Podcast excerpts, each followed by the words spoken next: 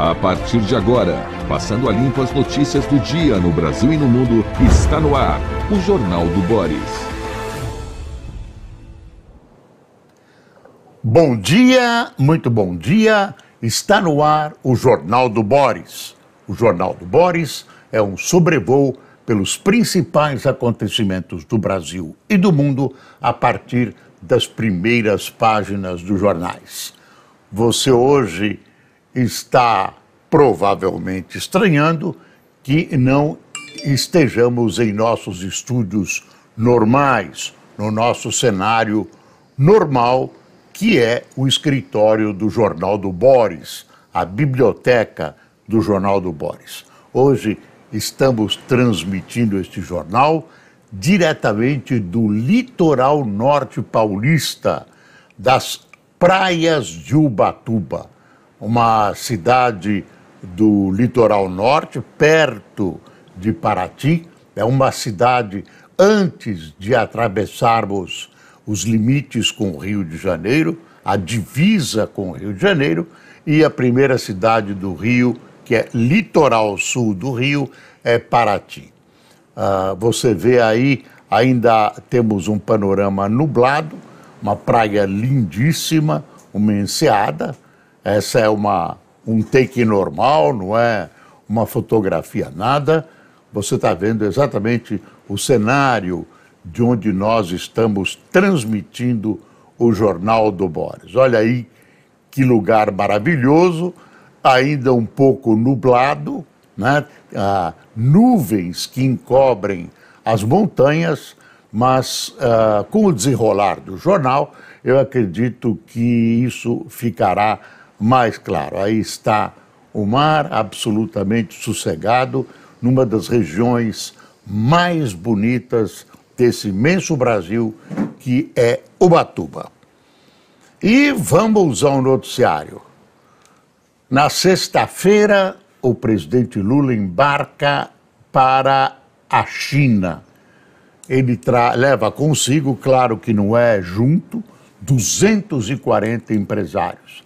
É uma oportunidade para negócios com a China, uma reaproximação, já que o presidente Bolsonaro fez questão, desde o início do seu governo, de se afastar da China, que apesar de ser uma ditadura comunista, apesar de ser um regime autoritário, policial, é o maior uh, importador e maior exportador, com quem o Brasil mantém maiores negócios do mundo. Então, é o principal parceiro comercial do Brasil.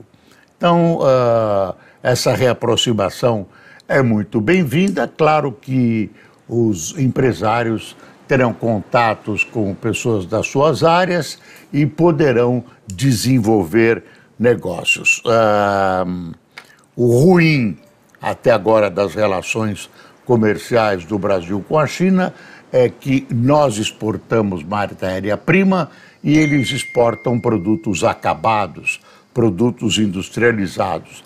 Então a gente fica sendo uma espécie, uh, eu vou exagerar, de fazenda da China, o que é indesejável. Para os Estados Unidos, nós temos um nível de exportação menor, no entanto, a nossa exportação é mais diversificada, tendo inclusive uma boa porcentagem, eu não me lembro dos números agora, de material industrializado.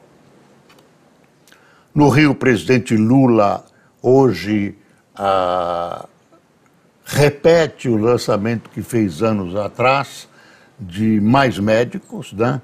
O, o programa vai mudar de nome, vai chamar ah, Médicos para o Brasil, ou Mais Médicos para o Brasil é um programa bom também, é um programa que, se você não usar politicamente, por exemplo, tendo a infeliz ideia de trazer um contingente único de médicos de Cuba, cuja formação científica a gente desconhecia e que custavam muito caro para o Brasil e recebiam uma pequena parte do que o Brasil pagava ah, para um intermediário ah, de Cuba, né, pela agência pan-americana Lavai das Pedras, que revertia esse dinheiro para Cuba.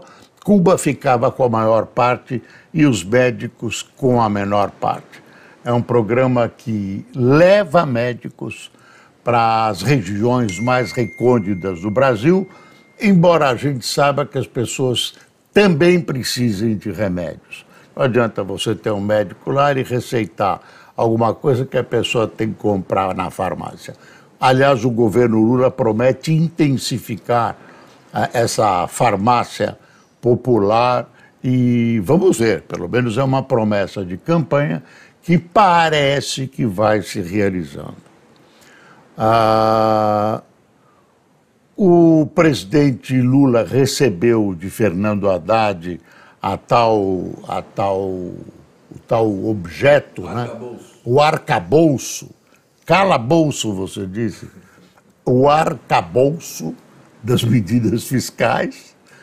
Uh, agora não chamam mais de arcabouço. E é uma coisa assim que sou idade média.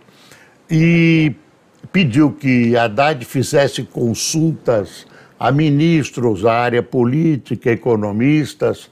Acho que, o, não sei, não, não veio a público qual foi a reação de Lula. Lula está tomando cuidado, porque no fundo, no fundo, no fundo, no fundo, se você ah, procura fazer um, um, um equilíbrio entre gastos e despesas, se você pretende fazer uma limitação, você acaba caindo, é uma questão de nomenclatura, no teto. Você tem que conter despesas né? Uh, e, uh, de alguma maneira, aumentar a arrecadação, etc., etc. O governo continuar gastando muito mais do que recebe, acaba sendo uma catástrofe para a economia. Então, ah, ah, ainda o, o, plano é mantido em segredo, vazou em algumas áreas, ninguém tem certeza se é ou não é ah, esse o plano, né, esse que vazou. o presidente Lula pediu, segundo o noticiário, algumas comparações, algumas medidas, e o temor de Lula e do governo é de uh, isso ser chamado de estelionato eleitoral. Quer dizer, de repente, você acaba soltando um instrumento uh, tão ou mais supostamente uh, duro que o teto de gastos, que não foi duro nada, era duro no papel e foi absolutamente quebrado, né? Para não dizer foi estuprado uh, por, em várias ocasiões e acabou não valendo nada e veio o governo para substituir. Enquanto isso, há setores do PT que não concordam com esse plano e acham que, o, que a solução da economia brasileira é gastar mais. Aí uh, incluindo Gleisi Hoffmann, presidente do partido. E falando em economia, a perspectiva esta semana, amanhã e depois, os juros devem sair depois de amanhã. Eu falo da reunião do Banco Central. os juros supostamente, segundo se informa, com todo cuidado, apesar dos reclamos de Lula e do governo do PT, devem ser mantidos. Não deve haver alterações dos juros, pelo menos é uma análise do mercado feita a partir de constatações da situação do quadro inflacionário brasileiro, a não ser que o Roberto Campos resolva, uh, de alguma maneira, por razões políticas, se curvar aos reclamos de Lula e reduzir a taxa de juros. Se for mantida a conduta técnica uh, a, até agora executada pelo Banco Central, os juros não devem ser alterados. No campo internacional, tem uma notícia importante. Xi Jinping, o, o popular rei da China, é rei, tem tanto poder que deve ser rei ao quadrado, muito mais que rei, chega a Moscou, onde hoje deve almoçar com o presidente Putin e amanhã deve ter uma reunião de trabalho com o presidente russo.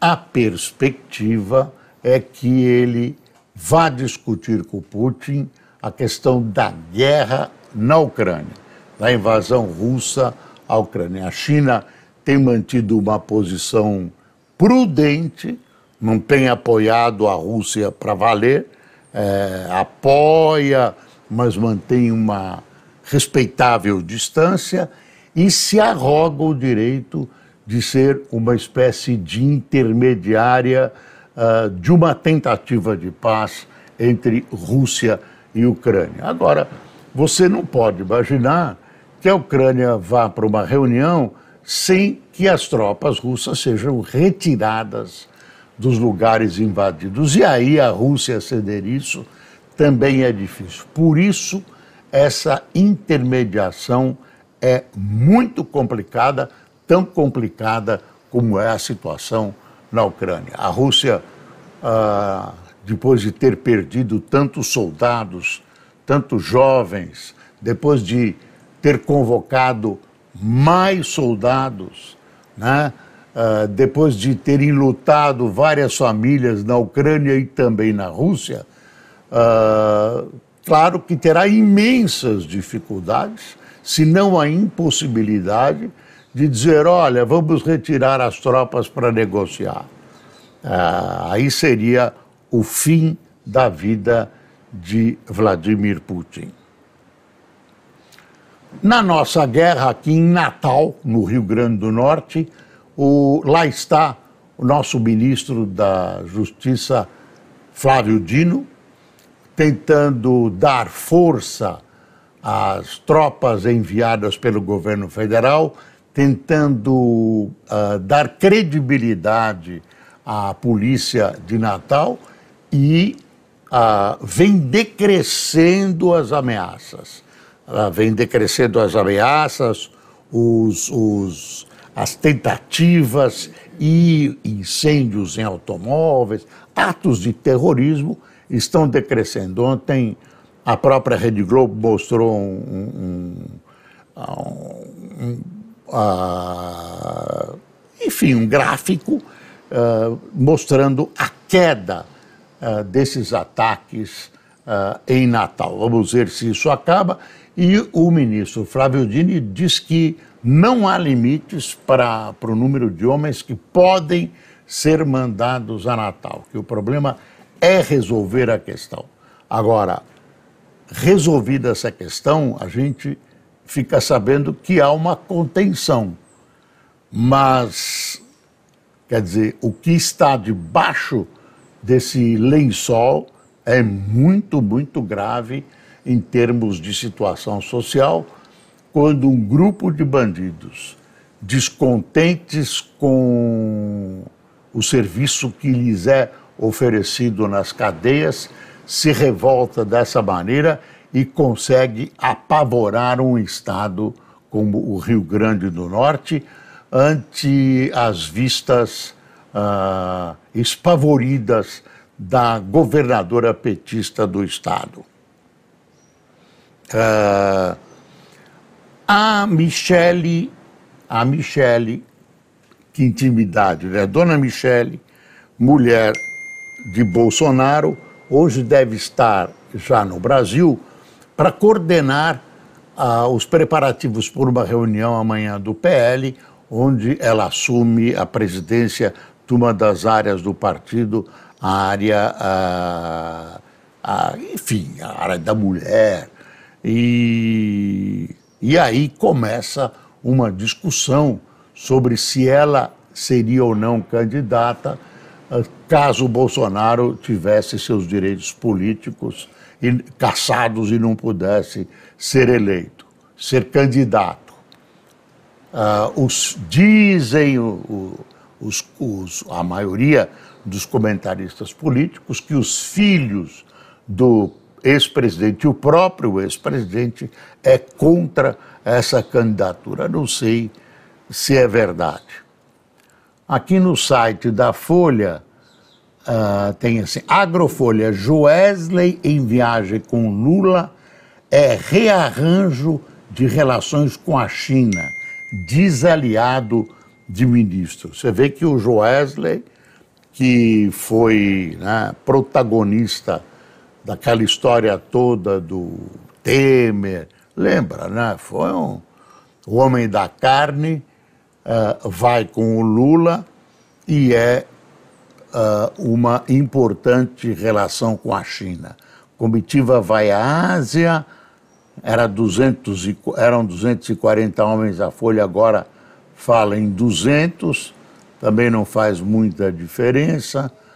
Uh, assessor especial do Ministério da Agricultura, empresário Carlos Enécio Agostinho, conhecido como Tete, diz que a ida de uma comitiva com mais de 100 representantes do agronegócio na viagem que o presidente Lula fará à China representa um rearranjo nas relações com o país. A relação de 102 nomes inclui os de Joesley e Wesley Batista, executivos da JF, controlador da, da JBF, que firmaram, JBS, que firmaram um acordo de delação com o MPF, Ministério Público Federal, e admitiram participação em casos de corrupção. Aí vai lá o Lula levando, tá?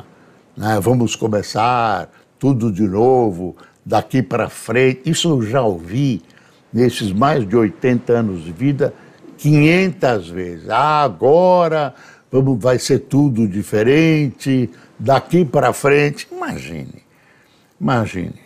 Ah, vamos dar uma espiadinha no site do Estadão. Está aqui o Estadão. Ah, sempre tem um anúncio aqui para me atrapalhar. Ah, vamos ver o Globo. Pesquisa IPEC. É uma pesquisa que saiu no fim de semana sobre o governo Lula. É interessante. É, é, é a manchete do site do Globo. Ah, claro que eu puxei demais isso aqui.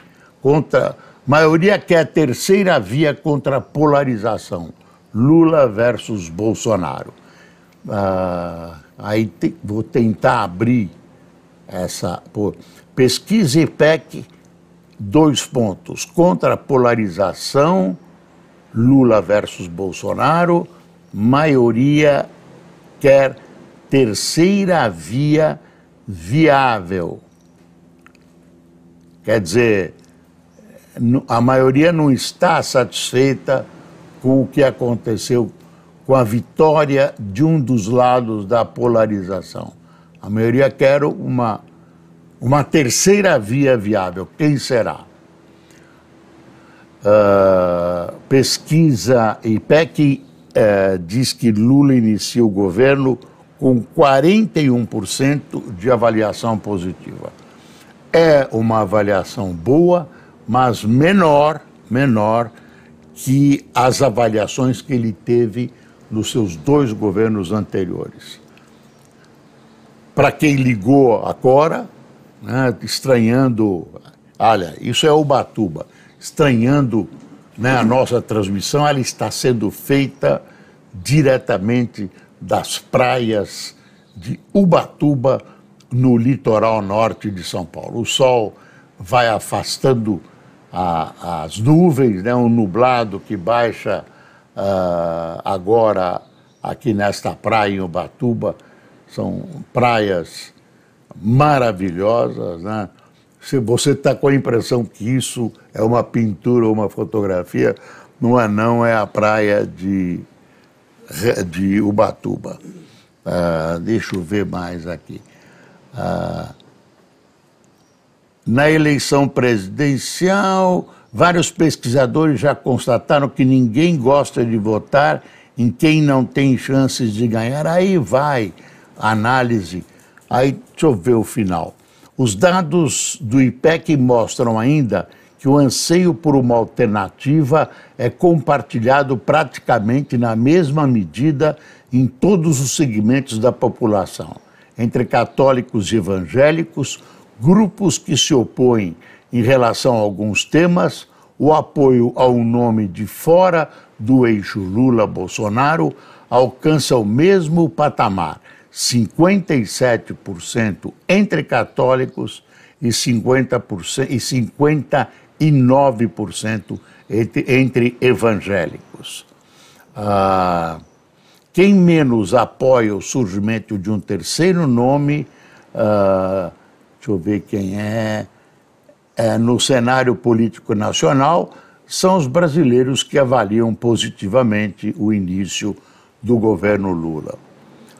Eu acho que é sempre válido você fazer uma pesquisa, mas, pô, não tem nem 80 dias de governo. Fica difícil você fazer qualquer avaliação positiva ou negativa. O governo mal está começando. Por exemplo, algumas espinhas dorsais de qualquer governo ainda não estão resolvidas. Nós não temos plano econômico. Não tem plano econômico. O presidente está discutindo né, o novo teto de gastos. O governo está tentando chegar ao novo teto de gastos e, e uh, uh, estão me dizendo aqui que o, desculpe, uh, que o cenário é espetacular. Não é cenário, mas é a realidade. Muito bonito o lugar. É o Pedro que está dizendo isso. Obrigado, Pedro. Uh, de repente a gente transmite de um lugar bonito. Mas voltando à vaca fria, quer dizer, é muito no começo para você fazer qualquer julgamento. Mesmo se fosse negativo, como é que você pode classificar de negativo? Não aconteceu nada. Tem um problema, né?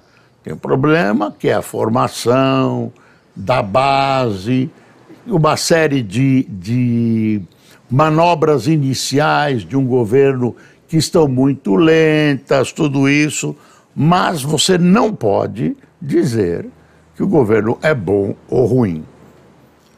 Por falar nisso, a temperatura aqui, nesse sol bonito, é de 25 graus. Tem muita gente morrendo de inveja. Ah, Flávio Dino em Natal. Ah, eu tô, eu tô Estou olhando, ah, tem um, um livro lançado pelo Oscar Pilagalo. A Folha faz uma extensa reportagem sobre esse livro. Vou fazer questão de mostrar para você se eu conseguir ver a folha impressa. Edição da Folha, deixa eu ver aqui. E tem o lançamento desse livro. Uh, o Oscar Pilagalo é um jornalista historiador, ah, não quero dar o nome errado, livro resgata papel decisivo das diretas já na luta pela democracia. Nos 40 anos da campanha, obra mostra a atuação da sociedade civil nos anos finais da ditadura. Chama O Girassol, O Girassol que nos tinge, o girassol que nos tinge. Eu estou com isso aqui no, no iPhone. Dá para dá ver, Fernando? Aqui, ó. Ah, dá para ver? Vamos ver no iPhone o livro. Não dá para ver direito. Não dá para ver direito. Tem muito brilho. É, o Girassol é, um, é uma obra do Oscar Pilagalo que cobre um período importantíssimo da, da história brasileira. Eu estou até estranhando fazer o jornal ao ar livre. Você me desculpe qualquer. Né, uh, ninguém é de ferro, né? Quem tomou cafezinho conosco hoje, Dona Paula, cuidado para não derramar café, por favor, que a Dona Iraci vai ter trabalho aqui, por favor. Uh, Solerno Belo, Ricardo de Azevedo, Camilo Semedo, Leda Álvares, Sueli Compante, Marilza Kuhn, Jaime Luiz, Nadir Tieg, Ricardo Vargas, Mirlando Sobreira, Nunes Lima, Sérgio Niski, Giovanni Amaral, José Marildo, Ivani Boff, de Primavera do Leste, Conceição Mandu, de Pesqueiro, Tony Freitas, de Fortaleza, e Darcy Bergamo, de Florianópolis. Olha, a gente recebe muita gente tomando café, não dá para mencionar todo mundo, né? Não dá para mencionar todo mundo. Bom, hoje tinha bastante informação e bastante notícia. Ah, enfim, é quase um improviso essa transmissão. Espero que ela tenha sido agradável a você. Olha aí o fundo, o sol vai poeticamente né, desmanchando esse algodão de nuvens que nos esconde o verde, né, dessa que tisnam o verde dessa paisagem magnífica de Ubatuba. Nós vamos transmitir até quinta-feira aqui de Ubatuba, claro, aqui ao ar livre se não chover. Se chover, temos outro cenário também bonito. Uh, enfim, é o convite que nós fazemos para você cur curtir Ubatuba conosco. Tenha um bom dia.